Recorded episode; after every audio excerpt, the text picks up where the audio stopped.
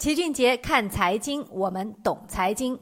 大家好，我是齐老师的弟子，那个说故事的无肉不欢。上回啊，给大家讲了静态市盈率和动态市盈率。今天啊，我用最后一个小故事来给大家说说什么是滚动市盈率。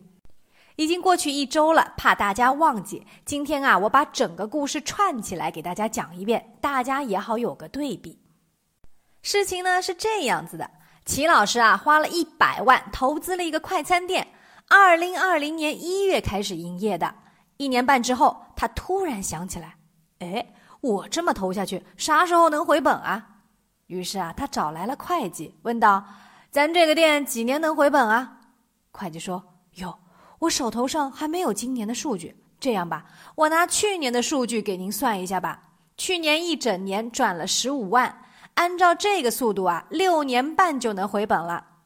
所以啊，静态市盈率就是市值除以去年一整年的盈利，表示的是按照去年的赚钱速度多久可以回本。听完这个，齐老师表示太久了，不能接受。于是他又去找了店长，让他重新给算算到底多久才能回本。这个店长啊，很担心。如果回本时间太长了，那是不是表示自己的能力不行啊？于是他说：“老板，你别急，今年啊已经过半了，目前为止我们已经赚了十二万了。保持这个速度的话，今年可以赚二十四万，那么四年多一点就能回本了。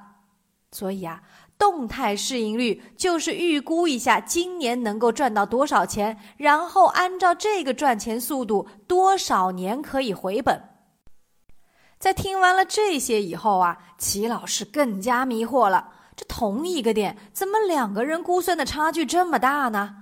于是啊，他找来了第三个人，店里每天炒菜的厨子，问问他觉得到底几年能回本。